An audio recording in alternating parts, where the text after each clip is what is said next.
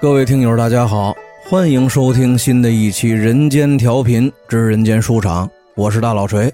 咱们今天呢，还是继续咱们这个历史深处的民国。上一次呢，咱们说到了大英帝国想要通过自由贸易的方式，来和这个闭关锁国的清政府进行进出口贸易，以消除他们之间的贸易逆差。早在第一次鸦片战争之前的将近五十年前呢，英国就派了特使来和乾隆皇帝进行了接触。不过这个结果呢，却是对牛弹琴，鸡同鸭讲。也正是由于这一次接触，才让英帝国主义看清了大清国的外强中干。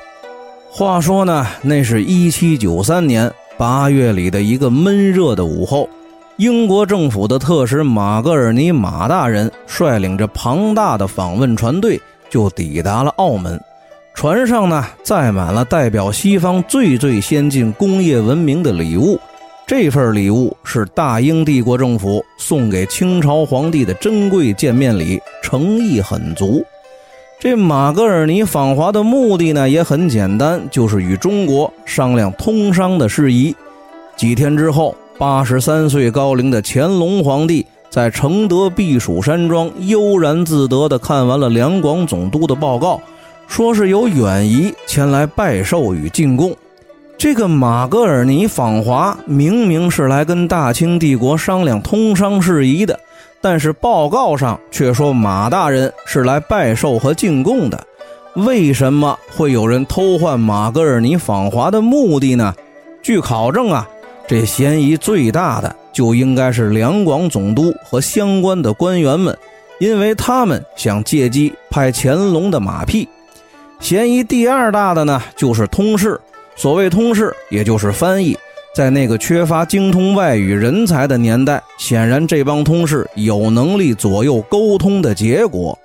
据说这帮通事呢，经常会出于所谓的好意或者其他的原因，胡乱的翻译。比如当官的本来是在骂洋人，你他妈的不像话，太混蛋了。这通事呢，则会告诉杨大人，中国官员在向您问好，在亲切的问候您的母亲。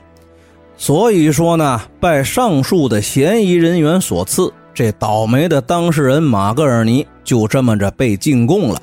马格尔尼本人呢，对此是一无所知。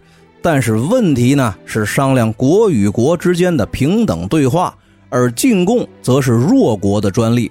这种人为的制造的地位上的落差所酿成的矛盾呢，往往都会坏事儿、坏大事儿。因为这个呀，涉及一样东西，一样可以令许多人为之牺牲的东西。这种东西的名字叫做尊严。接下来呢，马格尔尼终于见到了乾隆本人。爱新觉罗弘历弘四爷这位爷一见着外国人就说：“任何人见到我都要下跪，所以尔等先下跪行礼吧。”可是这位马格尔尼马大人呐，却坚持说：“我们英国人只有在神的面前才会行双膝下跪的礼节，是不能向任何人行双膝下跪礼的，就连见到我们大不列颠英吉利本国的国王陛下。”也只能行单膝礼。这洪四爷听了呢，很不满意，双方是不欢而散。不久之后，在双方都做了大量的公关工作的情况之下，乾隆呢，在见面的礼节之上做了让步，派人通知了马格尔尼，说自己会再次接见他们，并且不会强迫他们下跪行礼。似乎这一切呢，都在向好的方向发展。但是事实真的如此吗？其实乾隆皇帝很生气，他已经计划好了怎么找回场子了。这马格尔尼马大人再一次见到乾隆皇帝的时候呢，说出了他此行的目的，就是与清朝建交、搞贸易合作，并且提出了如下几项要求：第一，允许英国派人常驻北京，并在北京开设商馆进行贸易。第二呢，就是开放宁波、舟山、天津之中的一地或者数地作为贸易口岸。第三，将舟山附近的一个岛屿作为英国商人居住和存货之用。在英国人看来呢，既然明朝皇帝能把澳门给葡萄牙使用，那清朝皇帝把一个岛给英国人使用，貌似也没有什么问题。第四条呢，就是选择广州城附近的一处地方给英国商人居住，允许英国商人自由地出入广州。第五，允许广州公开贸易税率，不得随意乱收费，减免英国货物的税收。第六，允许英国传教士到中国传教。这乾隆皇帝听完了马格尔尼的条件之后呢，没干别的事儿，就是把这马格尔尼的所有条件一条一条的给批了一遍。他说什么呢？我是天朝上国，天下共主，无所不有，根本就不需要跟你们洋鬼子搞贸易。所以说你们呢，还是回去吧。尽管这个马格尔尼马大人没有放弃，努力的挽救，但是乾隆呢是无动于衷。马格尔尼的中国之行，最终他还是失败了。不过，这个马格尔尼的中国之行也不能说完全的没有收获。他对自己途经的地方做了细心的观察，收集了大量的经济、政治乃至军事情报。回国之后呢，他就把这些沿途的见闻加以整理分析，进而出版。这才让西方世界看到了一个真正的中国，一个外强中干的中国。欧洲人这才明白，一直以为中国很强大、很富足，原来根本就不是那么回事儿。马格尔尼失败之后，这乾隆呢就去见了祖宗努尔哈赤，而后嘉庆继位。此时的英国又派使节来华，其目的大致上跟第一次一样，但是这位嘉庆皇帝呢，给来访的使者的待遇远远不及他爹乾隆。尤其是在下跪不下跪的这个问题上，双方闹得还不如上一次开心。英国人又失败了，带着愤满的情绪离开了中国。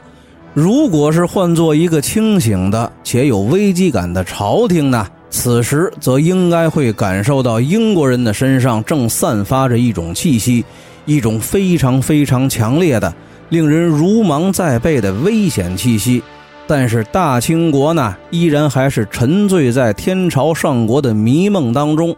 这英国使者的两次到访，对于他们来说，唯一的意义只不过是留下了两个被传言修饰过后变得离谱的共识：第一呢，是洋鬼子的腿是直的，无法弯曲，他跪不下来。所以说，只要把他们打翻在地，他们根本就爬不起来。这第二呢，就是洋人形似犬羊，并且喜欢吃牛羊肉这种不易消化的食物。他们如果没有中国的茶叶和大黄，就会因为大便干燥而活活憋死。所以说，只要咱们不卖给他们茶叶和大黄，这帮人很快就会玩完。如果这些话只有一些老百姓相信，也就罢了。可是连清朝的官员们都信以为真的话。那么就只能说大清国气数尽矣，而英国人有了这两次的失败，知道和平交涉的路走不通之后，接下来他们会怎么做呢？正如著名的历史学者蒋廷甫所说的那样，在鸦片战争以前，我们不肯给外国人以平等待遇，那么在以后，他们也不会给我们以平等的待遇。没有取得平等待遇的地位的英国人失去了耐心，他们不再想去北京追求自由贸易的权利。那么，他们打算用自己擅长的方法搞定一切。这有毒的草开美丽的花，英国人呢，把目光就转向了一种植物，或者说是农作物。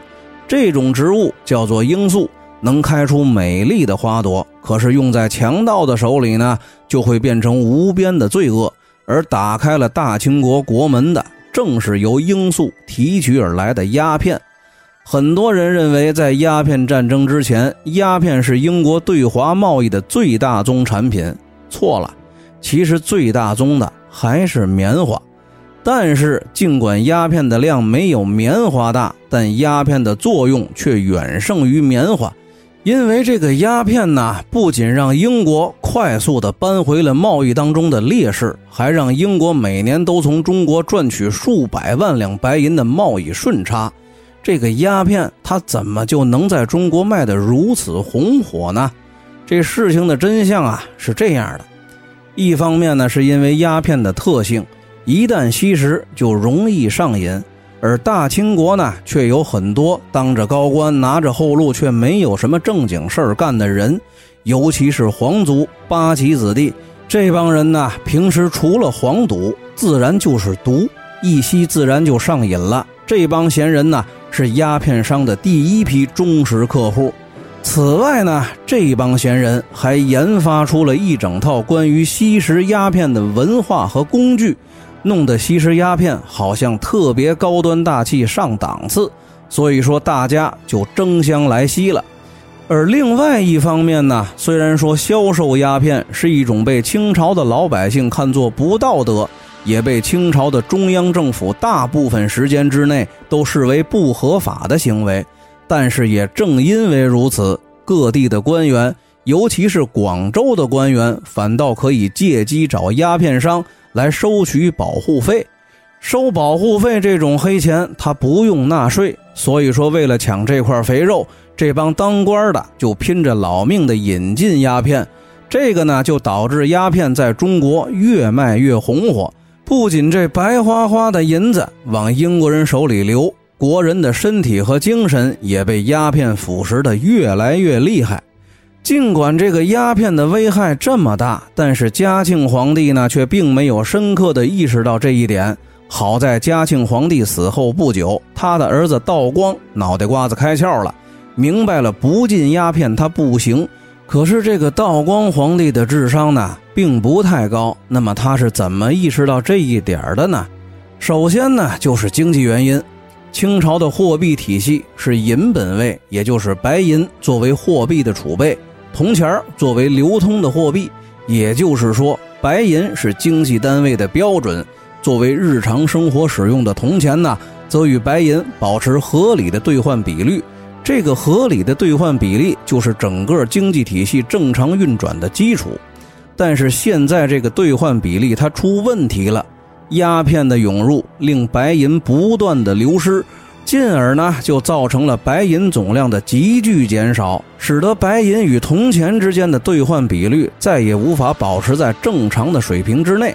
这样的后果呢，就是银价飙升，铜钱贬值，物价飞涨，很多人都活不下去了。其次呢，这清朝的皇帝为了让屁股下的龙椅更加的牢固，对军队一直都是好生的给养，这个就给军队提供了抽鸦片的必要条件。时间和金钱，这抽鸦片的军队当然是腐败糜烂的。平时呢也不认真的训练，用省下来的钱乃至灰色的收入跑去吃喝嫖赌。等上级领导下来检查的时候，被逼不得已才装模作样的表演几个固定的节目。所以说，后来清军和洋人打白刃战的时候，人数占了绝对优势，还是输得一塌糊涂。正好这个道光在位期间，农民起义他还时有发生，而政府的鸦片军往往被起义军打得找不着北。发现军队不好使唤的道光，自然要把这个责任推到鸦片的身上。道光急了，发了狠要彻底戒烟。但是道光却没有意识到，那些本来应该帮他禁烟的人，既是鸦片的主要消费群体，又是走私鸦片的保护伞。这些人呢，既没有国家意识，也没有民族意识。对于他们来说，老百姓活不下去，关我屁事；军队没有战斗力，关我屁事。反正这大清江山是你们爱新觉罗家的，又不是我们家的。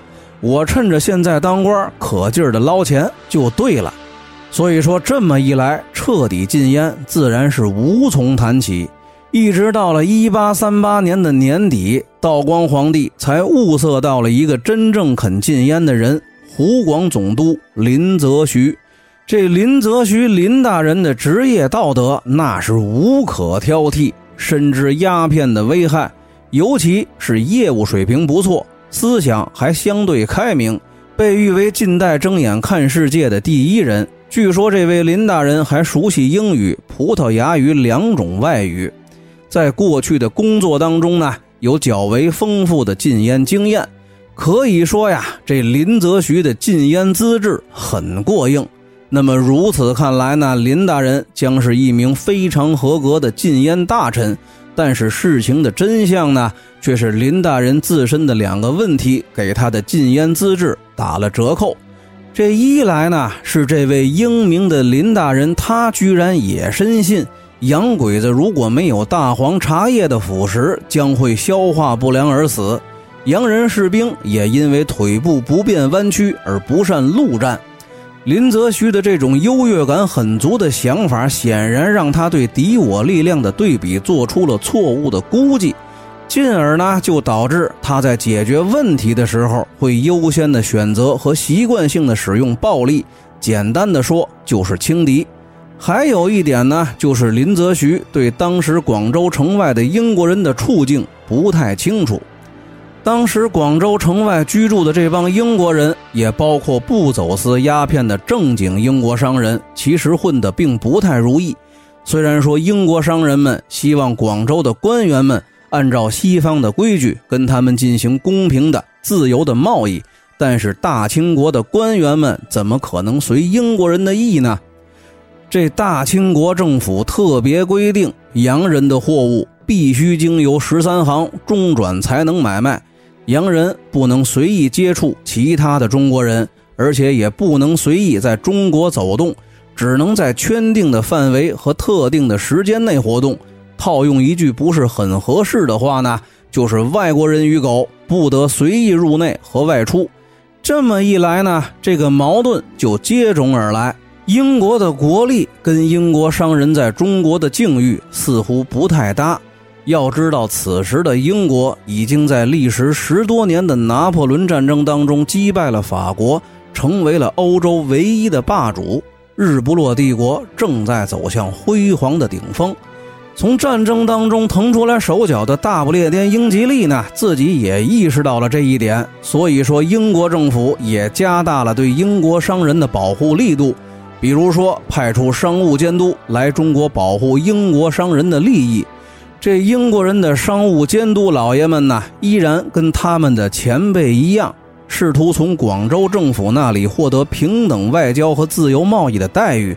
但是广州的官员们根本就不买账，所有国家的政府官员来到中国都只能是上贡的，一切都得按照进贡的程序走。所以说，英国的这帮商务监督大人们根本没有办法跟中国官员当中的实权人物正常交流，在暂时得不到英国政府军事支持的情况之下，只能忍受不平等的待遇带来的憋屈。比如说，这第一任英国商务监督绿劳杯先生到达中国之后呢，就因为尊严的问题跟广州官员产生了冲突。这位绿先生。本来想给广州的官员来点硬的，可是没想到自己的生理和心理素质都不过硬，生气又生病，到达中国不到三个月就窝窝囊囊的病死在了澳门。从这个角度来看呢，英国的商务监督大人们和商人们与清朝的中央政府、广州的地方政府之间已经积累了相当的仇怨，就像一座即将爆发的火山。炙热的熔岩呢，正冲击着表面看起来平静的山口。一八三九年，禁烟大臣林则徐抵达了广州。林则徐的禁烟思路呢，非常的清晰：先要对付吸食鸦片的中国人，然后再对付卖鸦片的中国商人、提供鸦片的英国商人。那么，至于那些保护鸦片走私的官员们呢，小的先抓了，大的暂时先放过。咱们秋后算账也不迟，毕竟现在呢还得靠他们出力气抓人。抽鸦片的中国人、卖鸦片的中国商人，还有部分徇私枉法的官员们，先后就被林则徐轻轻松松的给收拾了。该抓的抓，该没收的没收，该罚款的罚款。到了最后呢，终于就轮到了鸦片的主要提供者——英国商人。咱们呢，公正的说，这个林则徐他确实略通世界形势，所以说呢，他也为英国海军的实力感到略微的有点担心。但是林大人一想到英国人不善陆战和茶叶大黄有不战而屈人之兵的功效，便坚定了彻底禁绝鸦片的决心。哪怕因为禁烟而导致中英战争，我天朝上国又何惧一战？这林则徐林大人对待英国商人的手段呢，是简单而又直接。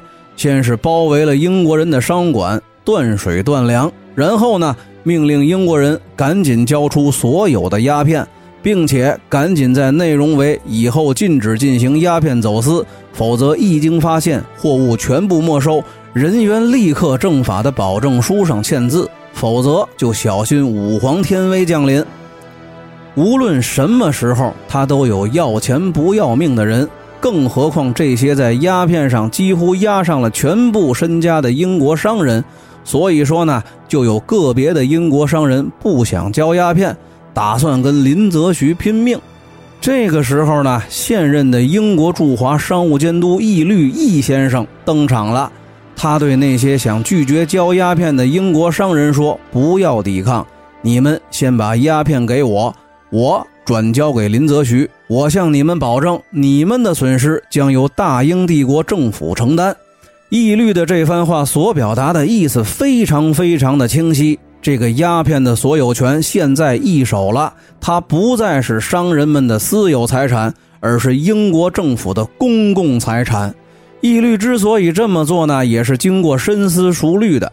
他呢，作为外交人员，首先要保证本国公民的人身安全，但同时也要做好最坏的准备。显然呢，将个人的商业行为上升到国家的外交行为，有利于在图穷匕现的时候向国内求援，引军事力量逼林则徐就范。这么一来呢，这帮英国商人既有政府买单，又能保住性命。到哪儿都找不着比这更便宜的事儿，那么就把鸦片咱都交了吧。所以说呢，这林则徐林大人在义律的所谓帮助之下，缴烟任务那是超额完成，比预计的多缴了大概一千箱。一八三九年六月三日，林则徐将所有缴获的鸦片在虎门全部销毁，视为历史上著名的虎门销烟。这鸦片虽然被毁了。但是呢，还远远没有结束，因为缴了鸦片的义律死活不肯签这个保证书。他说，保证书里的货物没收这一条可以接受，但人员立刻正法绝对不能接受。这大英帝国的法律里头根本就没有这样的定义。这个事儿还没解决呢，他又出事儿了。几个英国水手酒后闹事儿，与国人发生了冲突，双方群殴。一名叫做林维喜的同志不幸为国捐躯，林则徐和义律两个人呢，在如何处理这一事件上又产生了严重的分歧。这个义律呢，认为应该按照英国的法律来审判这个肇事的水手，而林则徐林大人呢，则要求义律立即交出凶手，按照大清的法律杀人偿命。义律反对。于是乎呢，林则徐林大人放出了狠话，说你不交人也行，但是你们英国人必须统统的给我滚出大清国的领土。义律和商人们就离开了澳门，他们来到了一座荒凉的小岛上暂住。这座小岛呢，大家都很熟悉，它就是香港。随着林则徐这边节节胜利的好戏是接连的上演，举国上下都陷入了一种天朝上国、君临万国、神威令人无可抵挡的自我膨胀之中。可是没有人意识到，义律已经为接下来的剧情发展写好了剧本。这个义律呢，作为绿劳杯曾经的秘书，尤其是这段时间的经历。让义律深刻地意识到，唯有武力才能迫使清朝政府接受西方的规则。所以说呢，他决定挑起一场战争，来告诉清朝皇帝什么才是贸易自由，什么才是平等外交。鉴于之前这个英国政府对于本国商人在中国进行走私鸦片生意的态度呢，其实也一向是你们走私就活该被大清国欺负。所以说，这个义律为了说动英国的国会支持出兵，他和他的团队精心准备了非常有说服力的理由，大意如下：说这个大清国呀，以天朝上国、优越人种自居，老用教训孙子的语气和侵犯人权的做法，对咱们英国商人横加侮辱，甚至多次危及了没有走私鸦片的无辜英商的生命，并影响到鸦片之外的贸易。这大清国的法律呢，似乎是专门为了方便官员们贪污受贿而设置的。所以说呢，与大清国进行贸易，就需要缴纳比关税高得多得多的其他费用。所以对这样的政府讲道理是行不通的。只有先把它打服帖了，才能纠正在华英国官员和臣民们所遭受的不公正待遇，才能捍卫通商的权利，才能维护国家荣誉。义律的这个理由呢，没能打动英国国会那帮理智的绅士，倒是拨动了感性的英国女王维多利亚陛下自尊自大的心弦在维多利亚的干预之下，1840年4月，英国国会以271票对262票的九票微弱优势通过了出兵决定。那么，这第一次的鸦片战争是爆发在即，结果如何呢？咱们下期再说。大家再见。